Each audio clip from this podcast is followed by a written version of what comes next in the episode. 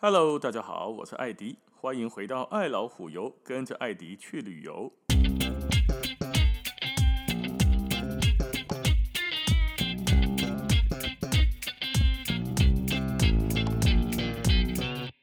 这一集开始，我们来聊一些热门的欧洲旅游行程。啊，当然希望是在疫情过后。大家可以重新去欧洲玩的时候呢，不管是自由行的安排行程啦，或者您要跟团的行程的挑选，哦，可以有一些大概基本的认识。那么第一个行程我们讲哪里呢？一个非常非常热门的蜜月行程啊，奥捷，就是奥地利加捷克，这双国的组合。那这个行程的飞法都是怎么飞呢？会看到市场上几乎百分之九十的奥捷哦，都是飞维也纳，奥地利的维也纳。喜安娜，因为长荣跟华航都有直飞，直飞哈，底下爱情噶大概讲哈，直飞有两种，哈，丝丝有两种，直飞也有两种哦。第一种叫做呢，真正的直飞，也有人叫做直达，直达航班的英文呢叫做 non-stop。就是中拢无停了哦。例如说，华航的维也纳，中华航空的维也纳呢，桃园机场起飞，中间都没有任何的降落停留，直接到了维也纳机场才停下来。这种的叫做直达 （non-stop），也叫直飞，很多人也把它叫做直飞。那另外一种直飞 get 上呢，技术性直飞 哦，当然它不是这样写，它是写直飞。英文常常会写成 directly direct fly direct fly，就直接飞过去的那个 direct。那么这种直飞呢，有时候你看它后面的会写一个 one stop。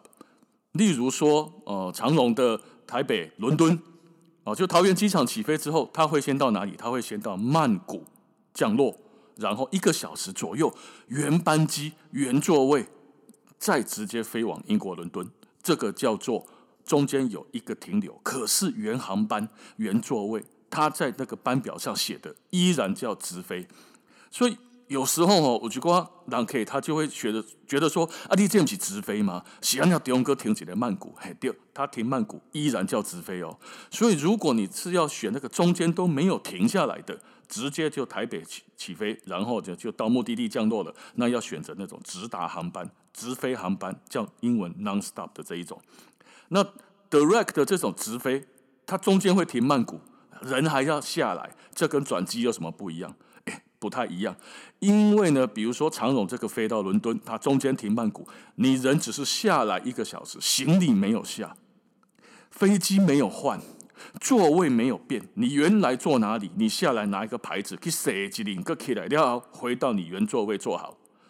那另外一种还可以这样转机，转机的变成你朗到曼谷了，行李要下下来换一架飞机，你人要下来换一架飞机，你的座位也从原来的座位变成不一样的，你规架回零机动瓦起啊，那个叫做转机。转机就有可能会有前那一台飞机底类后一台接不上啦，或者是行李要转过去转到不见啦，呃，或者是你人还要跑到别的航厦或者别的登机门去重新上另外一架飞机啦，你的位置原来靠窗变成中间呐之类的。但是直飞的这个技术性中停的这种没有哦，立得起原班机原座位，所以它还是有区隔的。那么从桃园机场直接飞到维也纳的直飞航班呢，台湾也就两间呐。一间的华航，一间的长荣嘛。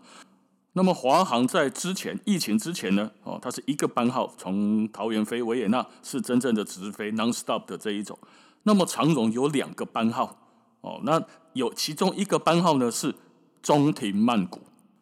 那刚刚说了哈，中停的这种也是直飞，只不过它有停曼谷。那它的另外一个班号呢，就是直飞了 non-stop，桃园机场起飞，维也纳机场降落。啊，就跟华航的是一样的，所以旅客可以选择这两家航空公司啊，看你介意多几间，好，你的可以选多几间，没有问题，反正都是桃园直飞维也纳。那么起飞的时间呢，也都是晚班机。晚班机跟早班机的这个差异性，呃，见仁见智。有些人喜欢晚班机，有些人喜欢早班。喜欢晚班机的人呢，会觉得说，我第一天虽然。虽然晚上十一点多才起飞，感觉好像第一天就浪费掉了。可是我上了飞机之后，是我的睡眠时间呢，我很自然而然的就睡了一个晚上，到了当地。然后第二天行程就直接开始了。我没有浪费一个晚上在那边住饭店哦，然后在飞机上也可以比较容易睡着。那到了又直接出发，感觉蛮紧凑的。安尼卡赫，那喜欢早班机的人就觉得说，我第一天这样比较不浪费啊。安妮晚上十一点半起飞就算一天没菜，所以我早上呢上了飞机，那睡不着没关系啊。早上在飞机上有很多电影可以看啊，看到了当地之后哦就。有的睡意，比如说到了伦敦，或到了维也纳，或到了阿姆斯特丹、东赫，总之我到了当天晚上抵达，我就可以直接进饭店，好好的睡一觉，唔免唔免第二回机听到吼拍困啊，咿呀这调调哦，你坐坐的如果是经济舱更难睡啊，对不对？哦，所以喜欢早班机的有喜他喜欢的理由，虽然他第一天到了当地要多住一个晚上的 hotel，这个是要成本的哦，埃及。但是比较舒服哦，所以每个人想法不一样，见仁见智。不过呢，从台湾出发的航班直飞的都是晚班机就是了哦。那么奥捷从维也纳开始玩呢，一般来说呢，可以搭配成十天呢、十二天、十三天呢。低于十天的奥捷双国维也纳进出的哈，我个人就建议不要了。是啊，那伤赶了，八天，你来回坐飞机都两天半。哦，啊，个要坐游览车，对奥地利维也纳个一直一直冲，一直冲，冲伊到捷克布拉格，还个冲倒来。咱即马是要出去佚佗呢，咱毋是要去遐个测试伊个游览车的性能好啊歹呢，对无？哦，所以迄个八天的吼，算了，至少至少啦吼，上少十天起跳，啊无双国两国的这种吼玩起来太累，所以十天、十二天、十三天都可以。当然天数越长的，它的费用就会越高一点嘛。那么以维也纳作为进出点的奥捷呢，不管几天，它都是绕一圈的。哦，从左边绕还是从右边绕，其实没差哦，都可以的，不影响。那么维也纳这个城市呢，大概就需要保留约一天或者是一天半左右的时间，才有办法轻松舒服的去游览这个城市。这个城市有几个比较重要的、非玩不可的东西哦。第一点，第一个当然就是大名鼎鼎的熊布朗宫。那有人把它翻译成熊布伦宫哦，马赛啦，反正英文都是熊布朗哦。西罗熊布朗这一个呢，在字面上的翻译叫做美泉宫，美丽的泉水啊。相传当然就是有一个东罗马帝国的皇帝嘛，啊，我们在现在来到家了，就就看到泉水，喝一口，感觉哇塞，怎么这么的甘甜呢？啊？那也这样喝的嘛，真是一个美好的泉水啊！所以他就给它取名，他和名叫做美泉宫 （Schloss Schönbrunn）。那把它翻译成美泉宫也好，翻译成熊布朗宫也好，这两个是港籍的所在哦。哦，所以你在旅游书上或网站上看到说啊，我想要去熊布朗宫，然后下午再去美泉宫拍谁哈？这两个是同样的，熊布朗就是美泉宫。那么熊布朗宫的存在啊，是事实上从什么时候呢？十四世纪就开始了，那个时候只是一个小小的地方而已。后来呢，在霍布斯堡的。家族皇帝买下这块地之后，他就开始在这里呢，把森林变成他的狩猎场啊，在这个地方开始盖他的大房子啊。高波亚后面的几个君主，他们就很认真的在整理这个地方，想要把它打造成跟法国凡尔赛宫一样的华丽，所以开始除了宫殿之外呢，盖花园。大家去过凡凡尔赛宫的，怎样花园做大嘛。在圣彼得堡的彼得夏宫，他也是想要学凡尔赛宫，也盖了很大的上下花园。加记得熊布朗宫，赶快，呃，凡尔赛宫得的 key 花园，花园盖得非常非常的大，而且里面呢放了很多古罗马啦或希腊的神祇的装饰品。花园里面还有森林步道，还有迷宫哦。你要看这个花会很瓜多。从啊，现在啊，从凡尔赛宫不是 凡尔赛宫，从熊布朗宫的后面哦。宫殿的后门开始看到花园起，走到花园后面有一个小小的咖啡厅，沿路这样斜坡爬上去，哎，行我故意在不？行要二十分钟，行咯，你得一直按那个行，一直按那个行哦。然后它的花园造景旁边的都还先不要算，光中间那一块就够大了。所以每一个来到维也纳的旅客哦，那你安排行程的其中第一个头痛的点是什么？你知道吗？的是要留多少时间在熊布朗宫？还看起来足大啊！你都来这五分钟、十分钟就要走，不合理。底下要待个半天一天，会不会太无聊？大家心中都是这样想的。所以在熊布朗宫要留多久时间呢？看你有没有要入内那个宫殿。熊布朗宫两个东西玩了哈，第一个当然是后花园，超级大，而且不用钱，免钱哦。里面大家行过就好啊，伊就是一个足大足大的公园，迄个感觉。那宫殿就是要钱的了。宫殿的开放的时间，呃，也是有固定的哦。每天早上八点钟到下午五点半，哦，七八月份的时候会延长一个小时到六点半。那花园这个地方呢，不用钱，但是也有开放时间。哎，这样六点半得当去里，得当里比啊，好，到晚上的九点。那么花园不用门票，可是宫殿要啊。进去宫殿参观哈，需要买门票。门票呢，一般游客有分三种。哦，一种呢，上俗的哈，Imperial Tour，十四点二欧元。呃，那是冬天了，四月份之后会涨到十六、十七欧元左右。可以参观几个房间呢？二十二个宫殿的房间，按那个行一抓，差不多四十分钟至五十分钟啊。那另外一种呢，叫做 Grand Tour。Grand Tour 呢？呃，在四月份之后是二十欧，冬天呢是十七点五欧，贵北贵长三块了。哦，刚刚十四点二嘛，现在十七点五，哦，贵了大概三四块钱。那可以参观什么呢？可以参观刚刚的二十二间房间之外，再加十八间到四十间，好你看。啊，这个见仁见智啊，哈，因为你看它这跟时间嘛，嘛较久嘛，而且你是不是要看到四十间，这个就看人了。那么看四十间，至少你要花的时间就会超过一个小时。所以你在宫殿里面呢，就大概要用一到一个小时多的时间来看这个 Grand Tour 四十个宫殿房间的行程。那第三种呢，也有一些自由行的旅客会买，这个叫做 CC Ticket，茜茜公主套装啊，茜茜公主，呃，它的售价呢是二十九点九欧，夏天四月份之后的时的价格是三十四欧元，参观四十个房间不变。不变哦，但是可以另外包含霍夫堡宫的皇帝寝宫，还有另外茜茜公主博物馆的门票。哦啊，霍夫堡宫跟茜茜公主博物馆不是熊布朗宫的，它是另外的。哦，等于是你买这个票呢，你就可以看三个地方的意思了。而且呢，它还可以啊那看到有人在排队，你有快速通关券，茜茜公主套票等于插队券。哦，伫这三个博物馆内底，其他所在无哦。吼，你若买茜茜公主套票，你得当人咧排队，你也给拨开。哦，不啦，不用拨开人家了，你另外有个通道。所以，假设要去看这个熊布朗宫，也想要进去看霍夫堡宫，也想要进去茜茜公主博物馆的话，那你买这个票划算。假设没有，那你就买熊布朗宫自己的门票就好了。看是要买最便宜的二十二个房间的，还是要买四十个房间的，还得财力啊。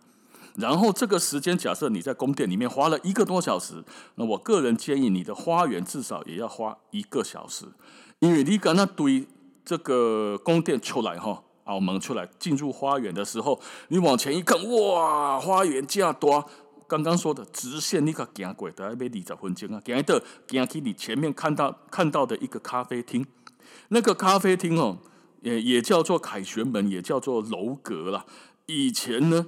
以前是皇室要来当住所做一个设计的，后来在那个泰瑞莎女王的要求下面呢，改成展示哈布斯堡家族荣耀的一种建筑物。高波亚呢，过去有奥匈帝国第一任皇帝法兰兹约瑟夫一世在该这上该着他个人吃早餐的餐厅，贾扎等啊。那现在比下，现在是咖啡厅。它里面当然卖咖啡，卖一些蛋糕、简餐啊这些东西哈。开放的时间也很妙，上面很明白的给你写着，开放时间是每天上午的九点钟到日落，日落是几点，它就开到几点。所以夏天会开很久，因为夏天的太阳比较不那么容易下山呐。哦，那楼阁咖啡厅它其实咖啡泡泡啊啦，啊个不俗，一杯拢啊过了扣欧元，蛋糕也没有特别厉害。那但是呢，它里面比较有名的是什么？是周六日，就周末哈，周末或者是某一些特别的假日，有一个茜茜公主自助早午餐，还叫英文叫做茜茜 buffet 哦，茜茜 buffet，早上九点钟开始可以来店哈，假咱想那一般的咧饭店，我们饭店 hotel 提供的自助式早餐，差不多。如果大家在维也纳住的是五星级饭店的话，这个五星饭店的早餐说不定比这个西西公主的早餐要来得丰盛哦。哦，可是这个西西公主的早餐 buffet，茜茜 buffet，几来人爱哇这几，你知道吗？一个人要三十四欧元，没想呢，几个人爱千几块呢？那个料理也没有说特别特别的厉害，可是哦，你可以假设你是奥匈帝国的皇帝。在这里吃早餐的感觉，而且眼中看出去的就是熊布朗宫宫殿跟后花园的美景，无敌景色，无价，不能用金钱来衡量。所以在这个这个东西哦，在欧洲人卖的还不错哦，有些周末假日哦，真的是有人跑去那边吃这个三十四块钱的早餐。那、你说熊布朗宫值不值得花门票入内？哦，花园这么大，洗干的，因为开做贼啊，还要进去看二十几个房间。值得看吗？我个人觉得蛮值得的啊！每一个欧洲国家的皇宫宫殿都它它的特色，都有它的历史典故以及它的收藏品。你哪来到维也纳熊布朗宫？你下个月还会来吗？第一你是那堆，否则你应该不会常来。那既然来了，为什么要入宝山空手而回？至少。回来之后还可以写个游记，告诉别人说我去过熊布朗宫里面，我看过玛丽亚·泰瑞莎的什么什么什么，我看过奥匈帝国皇帝的什么什么什么，哈布斯堡家族的兴衰起落等等。哦，所以值不值得看？我个人觉得值得。所以熊布朗宫你至少要多久？爱三点钟呐，看室内跟看户外加起来大概要三个小时，我觉得比较轻松愉快一点。哦，所以以后自由行的话呢，你可以安排一个这样的行程。如果是跟团的话呢？有些便宜团他就不安排旅客入宫殿内参观的，哦，去花园的哦啊，升级啊，哦，心情不呢，不用钱，他管你去后花园给你放风一个小时，你是要打太极拳、打外丹功，还是要演马戏团后空翻、载力啊？反正一个小时后集合，我们就可以走了。哦，那所以我个人的建议，这个熊布朗宫还蛮值得去入内参观，兼花园游览走一走。哦，那再来下面一个宫呢，跟。熊布朗宫的这个美泉宫就有点像了，一个是美景宫，好多还熊布朗叫做美丽的泉水嘛，啊，这个美丽的风景哦，所以美泉宫跟美景宫是不赶快的哦，哦，美泉宫等于熊布朗，美景宫的另外一个名字叫叫做啥呢？叫做贝维蒂尔宫或叫贝尔维蒂宫，因为它的那个发音哦，很你用贝尔维蒂或贝尔蒂韦都可以。哦，所以贝尔维蒂宫、贝维蒂尔宫、美美景宫，这东西这三个名拢港姐的所在哦。哦，所以你在维也纳看到人家的介绍美美景宫跟贝维什么什么宫的啊，还有港姐的所在啊，哈，就在维也纳的这个地方。那这一个地方原来也是哈布斯堡王朝亲王的宫殿呢、那他在一七五二年呢，就卖给了玛丽亚·特瑞莎了啦。所以美景宫呢，它包含了上下的宫殿跟一个很大的花园。目前也是联合国教科文组织的世界遗产之一。那么美景宫的宫殿呢，通常一般旅行团不会入内。美景宫里面入内看的东西最有名的，其上面呢是几个画家叫做克林姆，他有一个画作叫做《吻 Kiss the Kiss》。这一个画作跟这一个画家，通常很多人都不熟悉，所以去看了没感觉。啊，那假设是很喜欢这个画家跟画作的，那请在这个。美景宫的上美景宫就好了，上宫以这个 The Kiss 的上宫殿来对，可以看黑的宫殿的后啊。那么花园也是免费的，而且这个花园照相照起来，哎，还挺不错的哦，更加是哦。所以很多的旅行团呢，就会把客人带到这边，然后让大家多照照相，再到下一个行程去。下一个行程是的维也纳的老城区，中央老城区。很多欧洲的城市里面都有个地方叫做老城 （Old Town）。这个些 Old Town 的地方哦，会尽量维持原来的建筑物的样子，然后把它变成商店啊，变成餐厅啊，吸引观光客进来。但是老城区每一个地方都有同样的一个特色，就是车子不能开进去，来对路都不盖大条啦。哦，你有骑个脚踏车、欧多拜就叫欧多拜哈，勉强可以，但是一般的汽车、游览车都不行。维也纳这个老城区也是老城区，我个人建议至少至少至少半天，没人干嘛哦，因为太大了，可以逛的地方又太多了。老城区一般来说哈，会从马路外面呢，就老城外面的史那个自然史博物馆那边下车，开始用行，经过英雄广场，经过霍夫堡宫之后进去，就到老城区的整个徒步区哦。黑的徒步区开始哦，起来著名一条街啊，一条大马路叫做格拉本大街。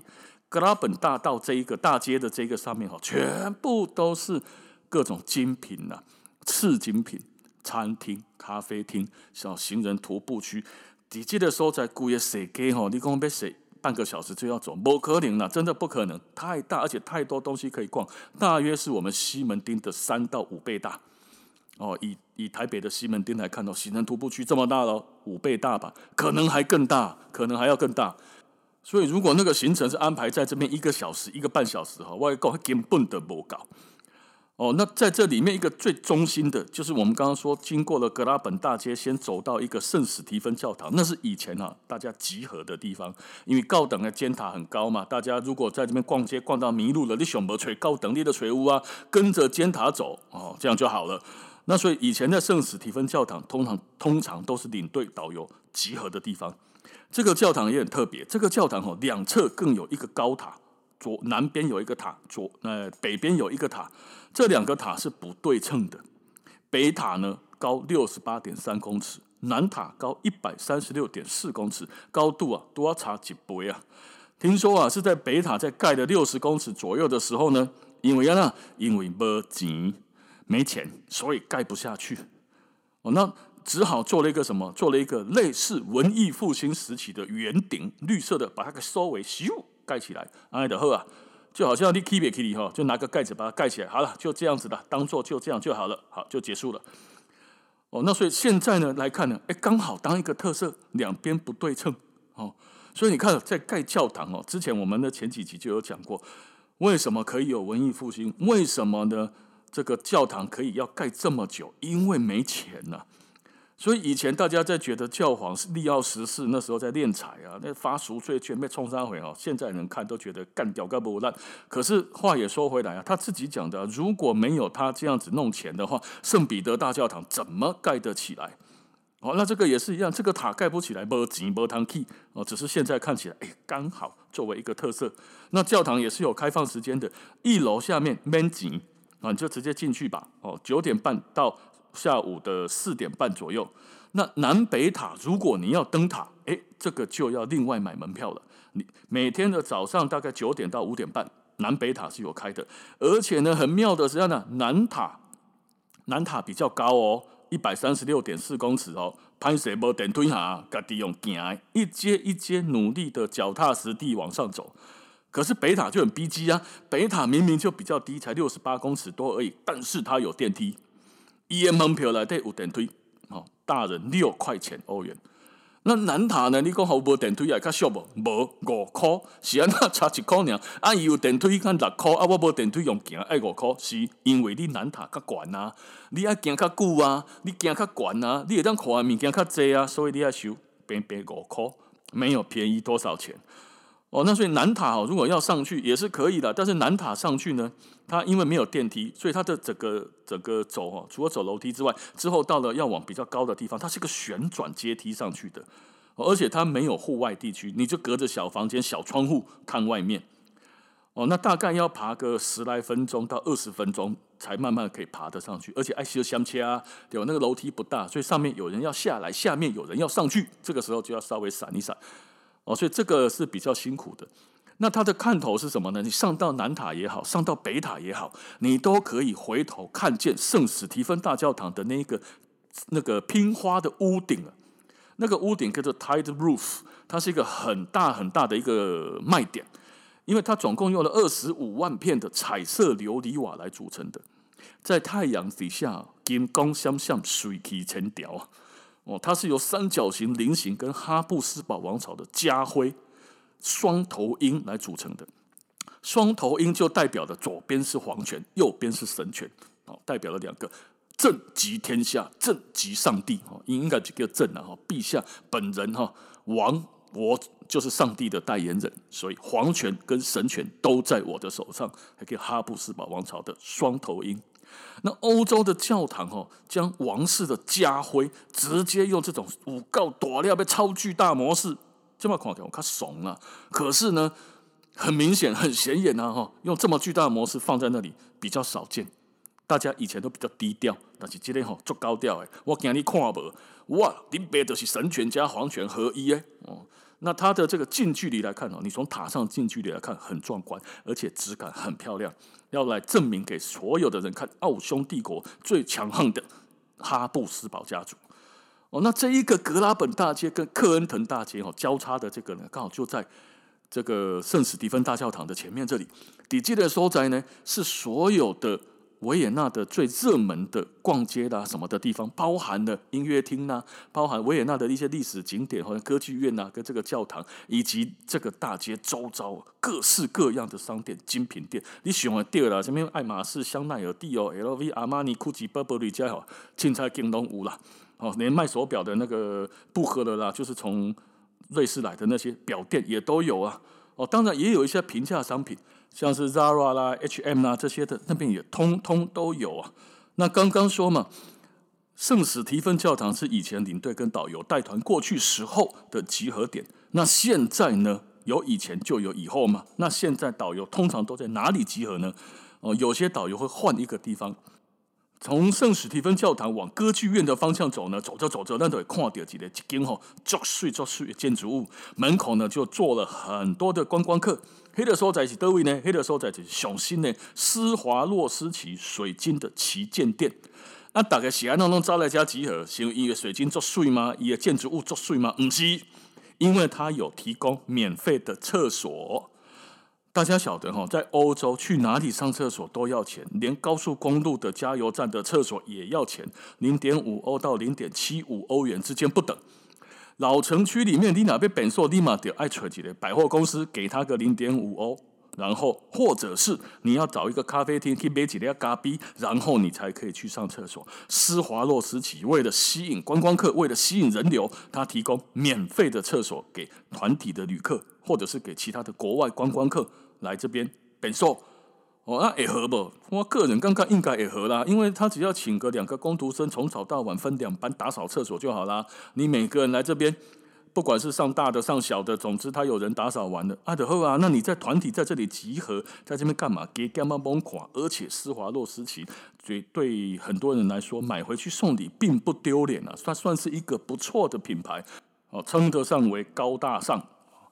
那在这边逛街呢，还有一个要注意的哦，嗯，堂爹把叶奇尊照来哦，就是礼拜天、周日啊，周日这边你只能够 window shopping，啥事你也干不了，因为全部都不会开哦，所以每只要来这边逛街，记得一定要礼拜一到礼拜六来哦。旅行社的旅行团里的门环的，他通常他不会安排礼拜天大带大家来这里的啦，回去也是被客诉而已，所以。当然，旅行社专业，他会操作前后挪动，他不会让大家礼拜天来这里逛。可是，如果你去自由行的时候，你得注意啊，礼拜天兴冲冲的要来买东西，拍谁好，一根都无，你得本兽你的锤无。哦，那在施华洛世奇继续往这个歌剧院的方向走呢，你得看到一间哦，很漂亮的一个很古典的一家饭店，这家饭店叫做 Hotel Shark 沙河饭店。沙河饭店不特别，沙河饭店另外里面有个东西叫做沙河蛋糕，这个东西比较特别一点。维也纳算是一个比较容易买到沙河蛋糕的地方。沙河蛋糕跟一般的蛋糕吼有一点点不同的是，它实在是他妈的太甜了，第一刚好你怀疑人生啊！甜到你拿来供一佛出世，二佛升天，甜到是呢连牙齿都会颤抖。好甜好甜的一种东西，我不知道它怎么做出来的。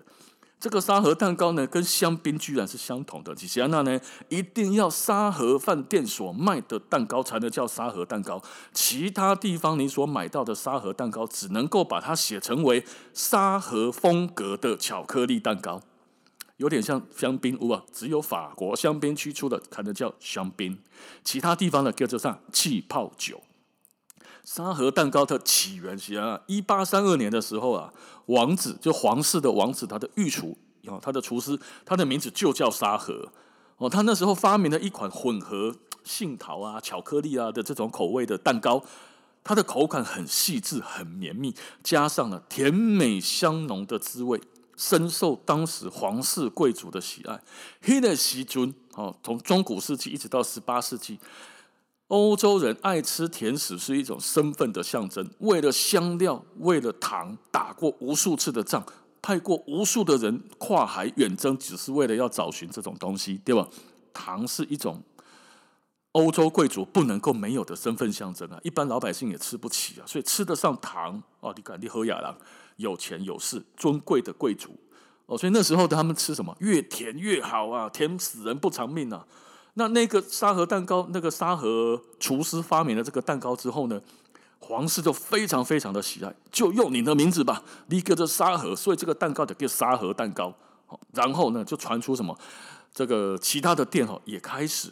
也开始模仿其他的，例如说什么德美尔蛋糕店啊，其他的糕点店也推出了同款，因为第五郎的价得来 copy 嘛，先仿造再创造，这也是很多人在做的一种商业模式行为啊。结果呢，当然呢、大家都强调各自的蛋糕才是得到这个 Hotel Sach 里面这个厨师御厨的真传。哦，那所以大家在争执许久之后，就对簿公堂，最后沙盒蛋糕胜诉。以后就只有沙盒蛋糕可以叫做沙盒，其他的都不行了，只能叫做沙盒式、沙盒风格的巧克力蛋糕。沙盒的蛋糕现在你哪可以买外带哈？比如你买它那个切块的，有点像那个 Lady M 啊，你的 K 下价切一袋，啊呢一袋哇这切一个三角形的一块，像我们的生日蛋糕啊，那欧蛇蛇一袋切下来十五块欧元，一袋过了八块六七八块哦哈，这十五块欧元呢，它在店内吃就不会给你的。假设你外带，它会有个很漂亮的盒子装好之后，里面还放一张纸。那张纸是什么？身份证明，证明你买到的是原厂货。一块沙盒蛋糕哇厉害！所以你看看呢、如果说你早上要去熊布朗宫花园走走，然后入内宫殿参观一下，再到美景宫去补一个好看的照片，然后来老城区逛街 shopping 买东西，到教堂的顶上看一看，最后再到沙河饭店里面吃一个沙河蛋糕，喝下午茶。你看你安尼一天的时间是不是跟那这两个所在地的开价差不多啊？哦，所以在维也纳的行程呢，光轻松一点的玩法，这样子就要你一天的时间。有些行程、哦、会把你塞了，塞很多东西，比如说什么地下湖啦、白水公寓啊，加哈。因为什么呢？因为在以前的时候，大家买东西买行程啊，是喜欢在同样的价格下，里面的东西越多越好。啊，那秀个短袜嘛。上次我说过了，俗个短袜伊就袂好食嘛。啊，你若是拄着迄个俗个短袜个好食，安尼歹势你可能食到会落屎啊。以前呢是景点越丰盛越好，现在叫做时间要花在值得的地方上啊。所以这个老城区匆匆来匆匆走，其实意思就不大了。所以维也纳的行程，假设你自己安排的话，至少要一天半，会比较舒服一点。哦，那如果是跟团的话呢，你也可以选择一下那个团体旅游的行程。维也纳是不是只有半天？哦，或者是只有一天，然后塞很多行程？那最好的情况当然就是一天，但是行程比较轻松愉快的。哦，那今天时间也差不多了，我们就先分享一下维也纳。之后呢，我们再陆陆续续的把奥捷其他的景点怎么走，该停留多少时间，再跟大家做分享。那今天的时间就先到这里，感谢大家的收听，咱们下次见，拜拜。